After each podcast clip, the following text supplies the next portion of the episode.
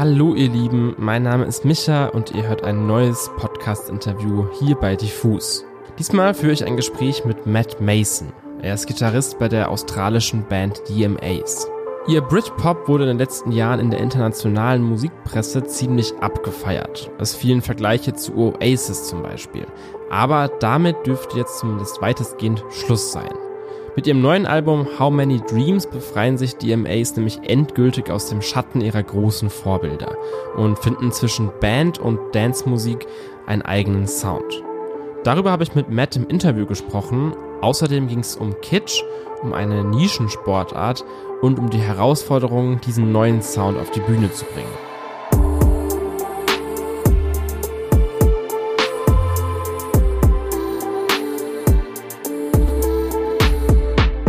Hey, um, my name is Mason. Um, I'm in DMA's. I play guitar and sing, and I've been playing music for, I don't know, probably, you know, almost 20 years now. So I'm a big music fan, and I'm very lucky to, um, to be able to play it for a living. Thanks for having me on the show. Yeah, thanks for sitting down with us. And I thought maybe you can also introduce uh, the other two thirds of DMA's that aren't with us today but maybe the people should know about them, right? Yeah, um, I was hanging out with them today actually. Uh, Tommy O'Dell, who um, we we had a we had a band rehearsal just to sort of we're but we're actually about to go overseas. We're going to the UK in two days, so we're just practicing, learning some new songs and stuff for the set. But um, Tommy was there. He's our singer. He's a really good friend of mine. He's super talented. And Johnny, Johnny, Johnny Took. He uh, he plays acoustic guitar writes a lot of our songs. Very lucky to be able to play music with those two guys. So you guys are not only going on tour, but you also got your new record coming up. That's going to be called How Many Dreams, and it's probably going to be out by the time this one airs. But uh, for us right now, are you guys already excited for the release? Yeah, yeah. It's it's um we we recorded a while ago, you know. Um, so it's good to finally get it out it's also good to be having the release date while we're in the northern hemisphere, you know, because I feel like that's where most of our fans live. You know, like we're from Australia, but um, I feel like our musical home is is in the northern hemisphere in a funny way. It's funny to say that, but you know, there's just we have such a large following over there, and we spend so much time there that I think being over there while the album comes out makes sense. Yeah, I see. But it's also like whenever I I meet Australians or I talk to Australians, uh, I think they are also they they really take their pride in like uh, local acts and local bands. Like I feel like uh, music fans from Australia are really loyal to to acts from around there. I feel like, of course, yeah. So that's really sweet as well. Yeah, that's true. Not you know, being from Australia, there's um, there's not as many artists make their way down here. So mm. people um, gravitate towards the local acts, uh, um, local music because we're so far away that it just becomes this very insular world, and people just yeah they can. It's um it's a great community, and everyone's really close, and everyone knows everybody, and it's um it's a really good scene. Another thing that I spoke to about like with Australian people is that like touring in the northern hemisphere makes uh, so much more sense for you guys, right? Because uh. you can't really tour much in Australia, right? Because you only get so many like bigger cities that are worth playing or like make sense playing and you get such immense uh, like distances that you have to yeah you know like overcome right yeah that's true um yeah, that's exactly that's exactly right. In Europe and the UK and stuff, there's you know, you can sort of hop in a van and sort of just drive around and you can do a tour. Here, you sort of have to fly everywhere and it can be really expensive, you know, to fly a band and a whole crew around. So it's it is more difficult to tour. Yeah, I remember years ago, um, I was in a band with Johnny, and you know, we were playing in from Sydney, we were driving up to Brisbane. Basically, it's a 15 hour drive. You get in the car and you drive. You wake up really early for the gig, but that's not a big deal for us. That's just a normal thing. You know, we would people people yeah. do that kind of stuff all the time, um, and yeah, it's really normal for us. Which is which actually makes touring in the in Europe and the UK really easy because you know all these drives like someone's driving. Oh, London to Scotland's like an eight hour drive. It's you know it's this huge thing, and we're like eight hours we were like eight hours is nothing. That's That's nothing, right? nothing. Yeah, we were like we were more than happy to do it. We were like whatever, just chuck on a couple of movies and just get it done. But um, to people over there, that's like a massive deal. You know, to us, it's just um, it's nothing. So it makes touring easier in some ways overseas for sure. Okay, but let's get into this record. It's called How Many Dreams, and it's also the name for the uh, opening title track. So I was uh, curious, um, which one was first, and like how did you pin down that title, or why why, why did you think that that one was fitting to like uh, sum up the whole record? Mm, um, I feel like it's quite broad. You know, like I think it, uh, an album title, you know, if people can put their own meaning behind it, that's a good thing. And I feel like we we we kind of run with that theme. Like we often a lot of our lyrics and there's a lot of metaphors and everything's quite broad. And I think it it helps people put their own meaning behind things. But it's sort of just like kind of follow your dreams. And it's actually quite hard to pick a to pick an album title because you know everyone has to agree on it it's kind of like picking a band name it's actually quite difficult song names or whatever people song names are easy to pick but in an album you have to have the label has to like it the management has to like it all the band members have to like it everyone has to agree so it's less of like let's find something good and more just like let's find something that everyone agrees on because That's an interesting take on it because um, maybe we will get into that later. But I feel like the whole record has this kind of like uh, dream, dreamlike quality. Whoa, so I yeah. think it's also very, very fitting in that sense. Like sonically, it's very lush and, and, and dreamlike. But we will talk about like the, the musical side of it uh, later on, maybe. But that's my my kind of take on it. yeah amazing So let's get into the whole album process, Mm. and I, I'd like to start at the beginning because um, I was wondering from what kind of mindset was this record birthed or created? Did, uh, can you remember like when when you first uh, started like writing and producing, and and what your goals were with this one, like going into this one? Yeah, um, when you get to when you get to the, your fourth album, it's sort of like it's sort of a miracle that you're still together. So yeah, everyone's just happy to be to be involved, and people seem people tend to sort of lose their egos a bit, and like just sort of I'll just go, oh fuck it, I'm just gonna go with whatever. Um, also like also it was sort of after all the lockdowns and things like that, so we were all everyone was just super grateful, and I think you know you can take things for granted um, especially the music industry for sure, because it really took a bit of a hit. As far as the process goes, you know, we just had like a big bunch of demos, and then we gave the demos to the producer, Stuart Price and Rich Costey, these two guys who were working on it. And um, they just kind of um, they chose. I'm pretty sure I remember them just picking throughout dozens and dozens of demos, and they just picked through the ones that they thought were cool. Because I feel like instead of saying, "Hey, these are the songs I, I, I like," giving like a bunch to a producer and having them um, pick out songs that they think they would be able to work on. If they if they have a vision for it when they hear the demo, then that's that's a really good um, step in the right direction for sure. I think you kind of you kind of lose uh, like the sight of what's important, right? Because it's so close to you. Yes. And I feel like it's always hard to kill your darlings. You know, like you made dozens of songs and you all like you love them all. Yes, yes. Because you made them. Yes. And so you maybe need need someone from the outside looking in who says, "Yeah, we'll we'll do this and we won't do that." Yeah, yeah. So true. Yeah. It's um, having someone else kind of make those decisions for you can be easy because you can you can be attached to songs. You can be attached to songs and think that they're really good and they're not actually that good. So it was a different process for us because we we usually go into the studio and sort of smash smash out an album in like two weeks or something like that. But this one took like months. Took like almost three months because we were doing it overseas, and then we took a month break in the middle. We finished it off with a different producer than we started with. It was um, it was definitely um, it definitely had its ups and downs. A bit of a roller coaster, to be honest, but we got there. I see. But do you feel like that that- that's been a good thing, like having more patience with it and, and taking more time with the production, or do you feel like like with like the next album, I don't know, it's like uh, far ahead, but um, do you feel like that one's maybe going to be back to like you know lock in, like do two three weeks of intense recording and, Yeah. and producing.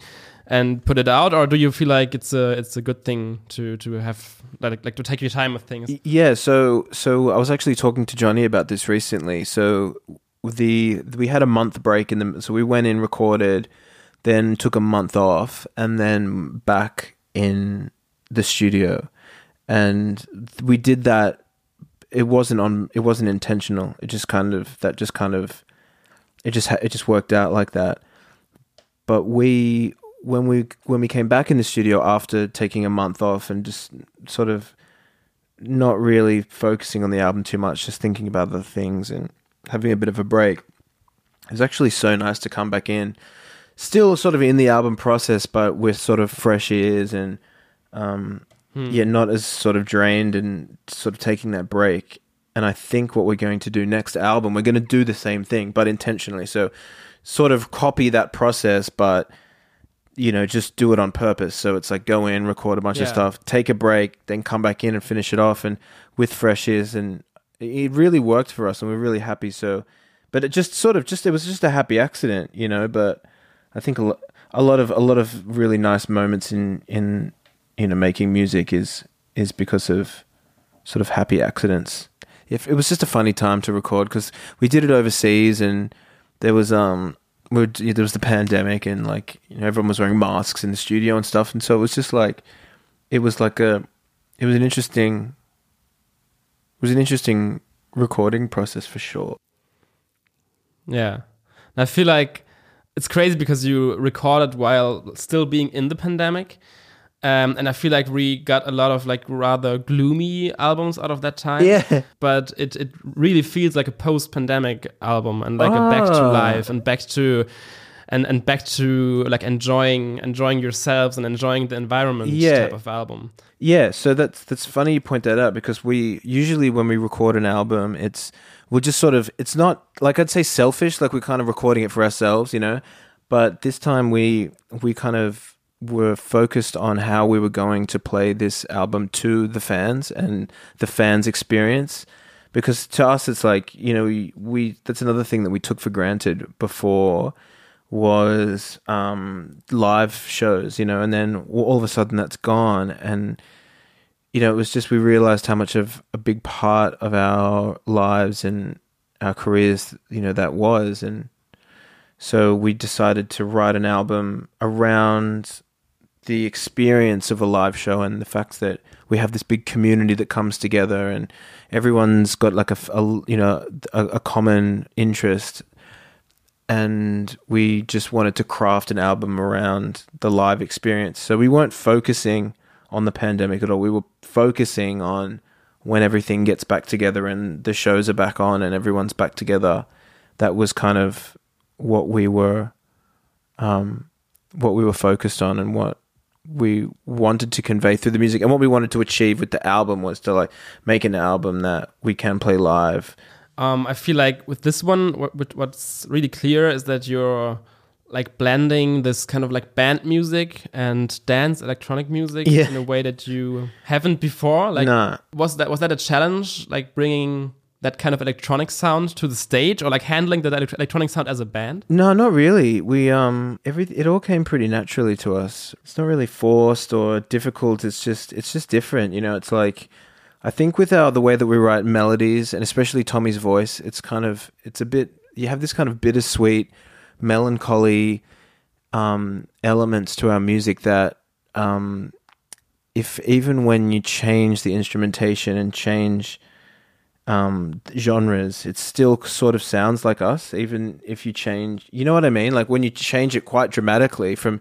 some you know the songs on the album that are very different but it still definitely sounds like us and it th- yeah i think that transition's quite easy. I can't really explain why but yeah. There's always been the, all those uh, like Britpop comparisons, Yeah. and like those those are a huge compliment. Like first of all, right? Yeah, like definitely. Uh, being called the the Australian Oasis or whatever is like amazing, Uh-huh. but. Um, I feel like as an artist, you don't rather be like the Australian whatever. You want to be your own deal, right? And I feel like those comparisons are gonna get like a lot more quiet after this one because it's such a yeah individual piece. yeah yeah yeah But do you feel like uh, like like all those you know like all those comparisons to other bands? Is that something that kind of uh, threw you off from from that specific sound and Oh. like got you into ex- experimenting with new stuff? No, uh, yeah, that's not really. No, I don't think.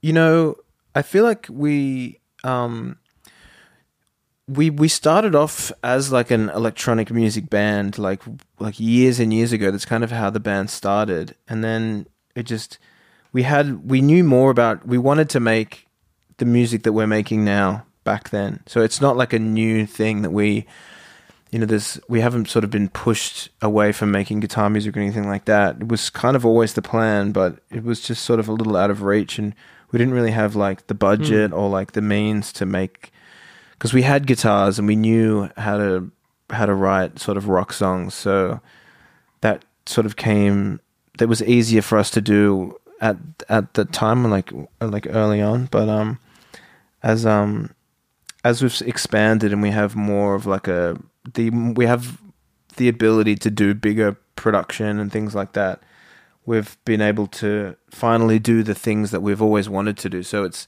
it's so it's not really like a new interest it's just that we've gotten to a point where we can finally pull these kinds of things off we've always wanted to do it it's just we just ne- we just haven't been able to do it until now because we were just broke yeah, that's amazing. Yeah. Like that's the good thing about being like kind of a established band at this point, right? Yeah, you have like Yeah. you have like you know we have so many amazing um, tech like people working for us that can um, that, so Mm. we can achieve the things that we want. But you know, early on when we were touring, it was sort of just like a guitar amp and a guitar and maybe a distortion pedal, and that was kind of how we started. But we always kind of had these these plans. Another tech I want to get into, and it's interesting, is I don't know if I pronounced it correctly. It's uh, JLA or, or JLI. Oh, hi, yeah, Jai Alai, yeah. Hi- okay. Jai Alai, yeah, That one yeah, has yeah. such an interesting title. And to be Yeah. Mm. honest, I actually had to Google it and, and to find out what it, what it what it is. So maybe you can explain to everybody that's like me, that, that's in the dark, uh, what this title is is referring to and how this one came together as well. Yeah, so this song, um, I, this is one of my favorite songs off the album because it's I got to play so many instruments on it. Like I played like a dobro, a mandolin. There's like an Irish bouzouki on there. I'd like a, I played a big grand piano. There was like a huge like twelve foot grand piano in the studio that I played. Um, it was so much fun to make. It's a strange song because a lot of the lyrics on the album are about sort of you know close relationships or you know personal emotions and things like that but um but this song is about there's like a like the world Jai Alai association the president was murdered like like there was like all this corruption and like mafia ties and gambling and all this kind of stuff that went on when Jai Alai was really popular in like the 80s or something and um yeah it's a weird it's a weird it's kind of off brand to write a song about like a murder mystery for us, but yeah, it's a strange song. But what I like, even with those songs, even with like the, the darker ones, maybe, or with dark undertones, Hmm. it all has this very, as I said, like dreamlike and kind of uh, sugary quality to it, and like even more than your previous records. And I think that's very interesting. And I, I feel like you took like a very bold step and you kind of leaned into like bits of kitsch on some songs Yes, uh, yeah, as well. yeah. That's what I thought of when I uh, heard uh, something we're overcoming. Yes. That's like essentially kind of kitsch, right? It's Yeah. like very like over the top and really out there and really like anthemous. Yes, Um, But it kind of works. But is that something that uh, like I feel like that's something a lot of bands would shy away from, right? Or like would would be scared of like uh, doing maybe too much or whatever. Like what was that like? Yeah, yeah, yeah. Um, kitsch is a really good way to describe it. Um, I think yeah, a lot of a lot of people would be a little bit concerned about um, releasing a song like that, but I feel like we've gotten to the point where it's like our fourth album, and we're just sort of like, oh, whatever. Like, let's just do whatever we think is just fun at the time, you know, and not really think too much about it. Um, but yeah, you know, I was I was sort of I was thinking a couple of like well a couple of years ago I was just sort of thinking about how I want to revert back to when remember like when you first listened to music um when you were like a child like when I was like I'm thinking of talking about like when I was like 6 or 7 years old and I would sort of get out of bed in the morning and go and watch like the charts, the music charts in the morning, and like there'd be like the top 10. And this is like in the middle of the 90s. So like the top 10 in the n- middle of the 90s was like Vengaboys and like I don't know, just like super kind of like songs that kind of sound like that song, you know, like in like you know what I'm talking about? And I just wanted and I wanted to make music that reminded me of music when I first fell in love with not when I was a teenager, like when I was like you know, a child. And um just to sort of like tap into that f- that feeling of like when I first sort of fell in love with music. And that's kind of what came out, yeah. But I feel like that's interesting because I feel like that's an age where you don't really judge, right? Because you don't really know anything about music. So Yeah. like words like kitsch or whatever, Yeah. or, or cheesiness, Yes. don't even exist to you. Like back when you were like six or seven years old and you were watching the charts, it was all just different kinds of music that you just took in Mm. without like ever thinking, okay, man, like this melody is kind of like out there or kitsch or whatever. Yeah. And so it's really nice. It's really nice to take it back to there. Yeah, yeah, yeah. It's just like a, Yeah. I don't know. It's just something that it's, it's like a side of my my musical sort of experience that I f- had forgotten about. Took a bit of a took a bit of a risk with that one actually, but people seem to like it. We actually we're actually going to put it in the live show, so um, we've been practicing it, and it's super fun to play. But I feel like maybe that's something you could get back in the 90s. But I feel like right now that's something you couldn't really get anywhere aside from DMA's, right? It's such Yeah, a like, probably. it's, it's yeah, and that, that's that's a really cool thing because there's a lot of uh, things that sound alike uh, these days. So yeah, and so wrapping up, I want to close with the last song as well Mm. because you kind of leave us with this huge and like massive playful piece and with like huge instrumental bits where you just kind of do it all. And so I was interested, is that something that you can see yourselves like like dive into deeper in the future? Because I feel like that's uh, very electronic, very playful, and essentially I feel like it doesn't even really sound like the ending of something, but rather like the, the start of something. Yeah, yeah, Also, yeah, yeah. This repeated thing like rapt- rapture is coming, rapture is coming. It sounds Yeah, like, yeah, yeah. like you're kind of uh, like starting a new adventure in a way. Yeah, it's um, it's an interesting choice for a final song. I don't actually remember exactly why that was chosen for the last song because, you, you know, usually the the song that you close the album with has this kind of, um, end of album feeling. But you're right, it doesn't. It's sort of like leaving the it it open, like almost like a non, a non ending. Like there's almost as if there's going to be a part two. You know. Yeah. Yeah, I think I don't know if that I can't remember the reason behind it, but I like it. It's a funny song. I don't think people are going to expect it, and it's pretty heavy as well. So um, I think it's going to shock some people. But um, Yeah. yeah, But I feel like it's a good sensation to to um, kick people with, uh, out of the album with like yeah, uh, because, yeah, yeah, yeah. You know, like like like at some point you get sentimental and you're like, oh no, it, it's finished. But this one kind of like you you uh, put off your headphones and you have that kind of new energy as well. So that's that's really nice. It's kind of it's it's kind of like turning off the the lights at the end of the movie, so everyone leaves. You know, yeah. just kind of scaring everyone off. You know, it's actually funny. We actually like the last tour that we did. We opened up the set with that song. We did a little remix of it, and we walked on stage before anyone knew it. Um, so we kind of we started our live shows with it, but we end the album with it, and I feel like there's kind of a That's interesting. And so, like Mm. speaking of the live experience, which we spoke of like quite a bit in here, like are you touring uh, Europe or like Germany as well? Like for our yeah, listeners? Yeah, yeah. I think we're um we're definitely planning on touring Europe this year. We I think we'll be over there doing some things um in a couple of months for sure. Definitely. Okay, wow.